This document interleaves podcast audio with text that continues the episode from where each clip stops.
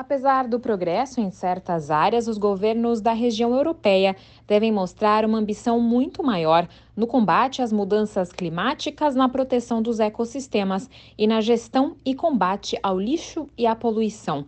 É o que destaca uma nova avaliação da ONU publicada nesta quarta-feira. A análise foi apresentada na Conferência Ministerial do Ambiente para a Europa, o principal órgão das Nações Unidas para a Política Ambiental na região.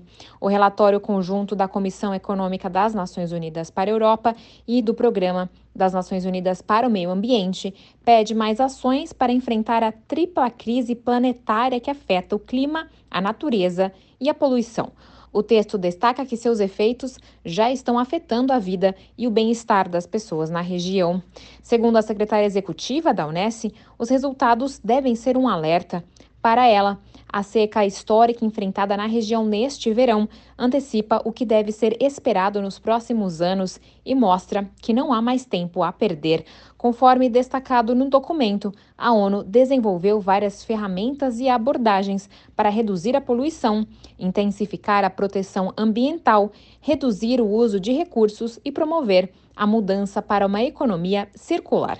Da ONU News em Nova York, Mayra Lopes.